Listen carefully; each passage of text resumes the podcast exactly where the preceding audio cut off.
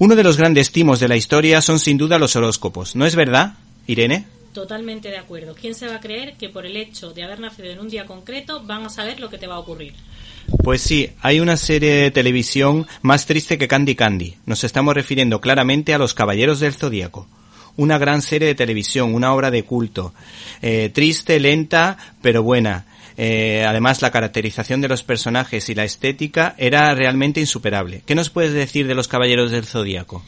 Pues eh, Saint Seiya, conocido en español como Los Caballeros del Zodíaco, es un manga de género shonen, creado en 1986 por Masami Kurumada y publicado originalmente desde enero del mismo año en la revista Shukan Shonen Jump hasta diciembre de 1990. Fue adaptado posteriormente en una serie de anime de 145 episodios.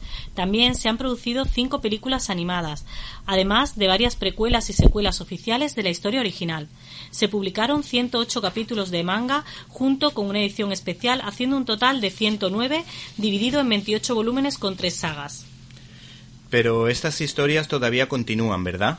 Sí, finalmente hubo un tercer anime producido por Toei Animation, Saint Seiya Soul of Gold, eh, cuya emisión empezó el 11 de abril de 2015. La serie narra los hechos posterior a la destrucción del Muro de los Lamentos, donde Ayodhya de Leo es, la el protagonista y despierta en medio de Asgard junto a los demás caballeros dorados. Actualmente Saint Seiya eh, sigue vigente eh, con el manga en Saint Next Dimension, continuación oficial de la serie cuya versión animada ha sido confirmada para un futuro.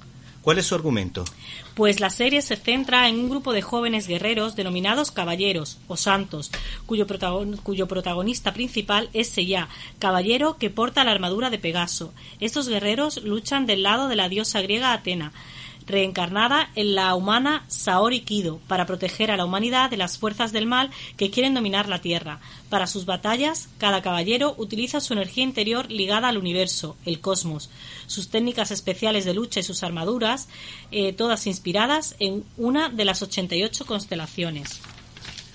Y ahora, si te parece, vamos con el sálvame de los dibujos animados. Necesito que me digas algún que otro cotilleo.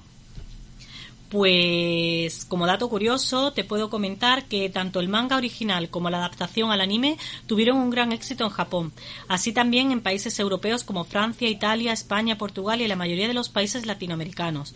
No obstante, el anime no se tradujo al inglés, sino hasta su llegada a Estados Unidos en, 2003. En un ranking realizado en, línea en Japón y publicado en 2005 de los 100 mejores animes de la historia, Saint Seiya alcanzó el puesto número 11, mientras que en otro ranking realizado en 2000 alcanzó el puesto número 25. También te puedo comentar que numerosos productos conmemorativos, un artbook, un CD de música, action figures, eh, monederos, pinturas, carteles, reloj, figuras, etcétera, se realizaron en 2016 para el 30 aniversario de manga. Eh, con respecto a mis personajes favoritos, hay algunos de ellos que me encantaban. Mi favorito es Sirju el dragón, aunque también me gustaba Pegaso y Fénix. ¿Qué nos puedes decir de los personajes principales de esta popular serie de televisión? Pues te voy a hablar solo de unos pocos, porque como bien sabes son muchísimos. Eh, Seiya de Pegaso es el más temperamental de todos, terco, impulsivo, imprudente y necio algunas veces. Por su carácter siempre le empuja a seguir adelante. Sus ataques conocidos son el meteoro de Pegaso, el cometa de Pegaso y el choque rodante de Pegaso. Acuérdense, por ejemplo, de la frase Pegaso, dame tu fuerza. ¿Te está gustando este episodio? Hazte fan desde el botón apoyar del podcast de Nivos. Elige tu aportación y podrás escuchar este y el resto de sus episodios extra. Además, ayudarás a su productor a seguir creando contenido con la misma pasión y dedicación.